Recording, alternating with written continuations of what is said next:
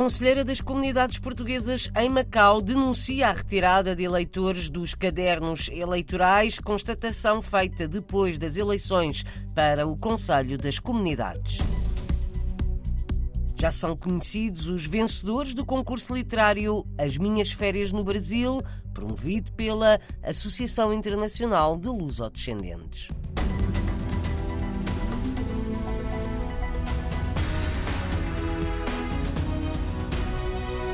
A conselheira das comunidades portuguesas, reeleita em Macau, denuncia a retirada de eleitores portugueses dos cadernos eleitorais.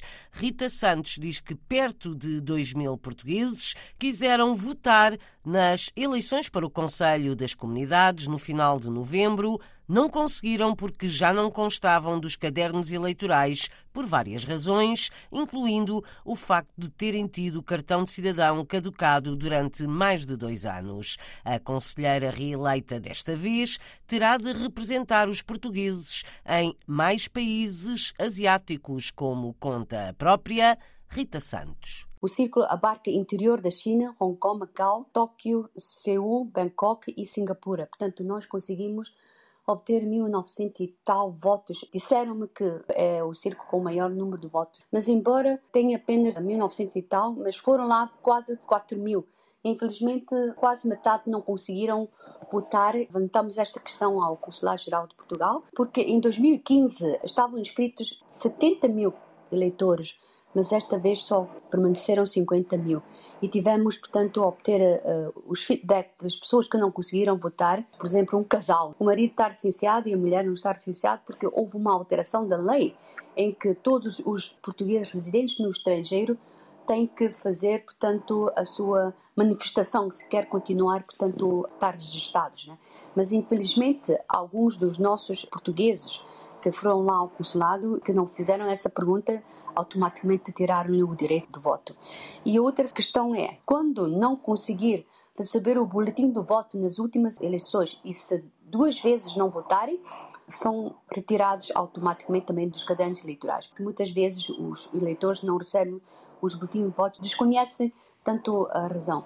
E outra questão que foi também um dos principais motivos de retirar do caderno militar é, durante a fase da epidemia, como em Macau, o governo Rayan fechou para o exterior e muitas pessoas ficaram em casa e não conseguiram renovar o cartão cidadão.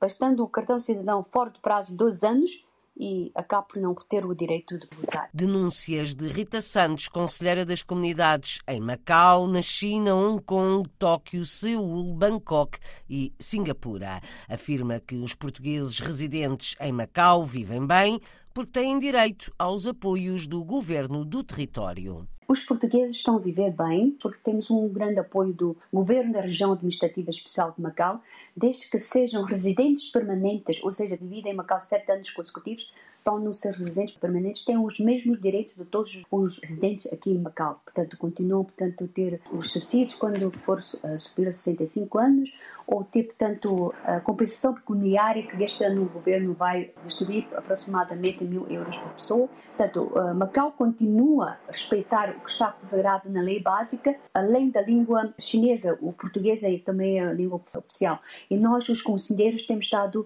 acompanhar eh, a utilização da língua portuguesa. E quando deparamos que qualquer uh, website ou, ou documento da parte do governo que não tem, portanto, a língua portuguesa, nós fazemos, portanto, um, uma carta ao, ao, respectivo serviço público ou até diretamente ao, ao chefe executivo para alertar essa situação. Né?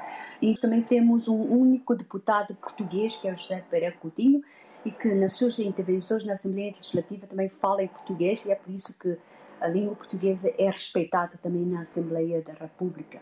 Nós, uh, os desafios que nós estamos a ter aqui em Macau é ter-se a possibilidade da parte de Portugal dar mais carinho, carinho a nós porque estamos tão longe de Portugal, né? E que venham mais os, os, os deputados que foram eleitos do círculo fora da Europa para poder saber o que é que nós pretendemos. Aqui em Macau nós temos muitas associações de matriz portuguesa e que fazem, portanto, a promoção da cultura, da economia. O apelo de Rita Santos a mais visitas de governantes e deputados portugueses a Macau, no entanto, diz que os portugueses no território vivem bem. Em sentido contrário às afirmações do delegado de Macau no Congresso do Partido Socialista, que decorreu este fim de semana em Lisboa, Vítor Moutinho acusou o partido de esquecer os portugueses do território, afirmou que os portugueses em Macau estão a perder direitos e alertou para restrições à liberdade, por exemplo, a liberdade de manifestação e de imprensa. O coordenador da secção do PS de Macau discursou no Congresso Socialista e disse que as comunidades portuguesas estão à espera de um sinal. Este Congresso do PS marcou a mudança de líder. António Costa passou a pasta a Pedro Nuno Santos. No palco passaram vários delegados eleitos pela imigração, defenderam o voto eletrónico. A língua portuguesa precisa de se internacionalizar, diz o secretário de Estado das Comunidades, que o ensino de português no estrangeiro vai manter-se para os lusodescendentes, mas é preciso mais do que isso, de acordo com Paulo Cafofo. A língua portuguesa tem de, de internacionalizar-se. É as comunidades portuguesas, como digo, são e irão continuar a ser fundamentais, mas é preciso integrar o português nos currículos dos sistemas educativos de muitos países com acordos bilaterais que já temos, outros que temos de acertar, de modo que esta língua, que no final do século será à volta de 500 milhões de falantes, possa ser uma língua pujante. Declaração à RDP Internacional do Secretário de Estado das Comunidades foi na sexta-feira ao final do dia, na conclusão do seminário anual do Instituto Camões. Em língua portuguesa já são conhecidos os vencedores do concurso literário com o tema As Minhas Férias no Brasil, a iniciativa é da Associação Internacional de Lusodescendentes, que quer incentivar os mais novos a escreverem em português. Filipe Fernandes, luso-francês, presidente da Associação Internacional de Luso-Descendentes, revela na RDP Internacional os vencedores desta segunda edição do concurso e explica quais são os objetivos. O tema desse concurso literário é as minhas férias. O tema foi um, o Brasil e é uma forma de incentivar os luso-descendentes a conhecer outros países lusófonos. Apesar das minhas férias ser no Brasil, no Brasil está aberta a todos os descendentes de qualquer país onde quer que tenham nascido e para participar no concurso obriga-os a, a, investigar o país que é escolhido como tema e é uma forma de, de, conhecer outras maneiras de pensar, outras culturas. Em português? Sim, porque temos reparado que as novas gerações, muitas delas, se não nascerem em países lusófonos, nem sequer falam português. E isto é uma maneira de os incentivar a manter o contato com a língua, de escrever e também a valorizarem mais a sua cultura. Já temos vencedores, nomeadamente em várias categorias. E categoria Infoto Juvenil ganhou a Chloé Blanchet Paules Copin com o tema Imaginar para Ver.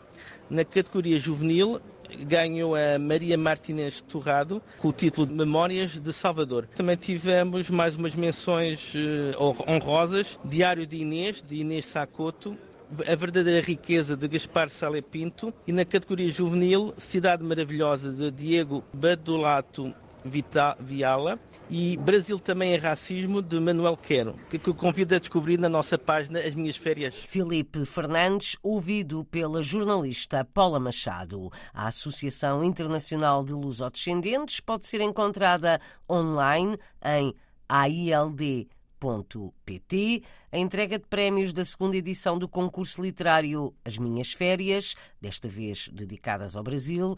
A entrega dos prémios vai acontecer no dia 27 na Casa de Portugal, André de Gouveia, em Paris.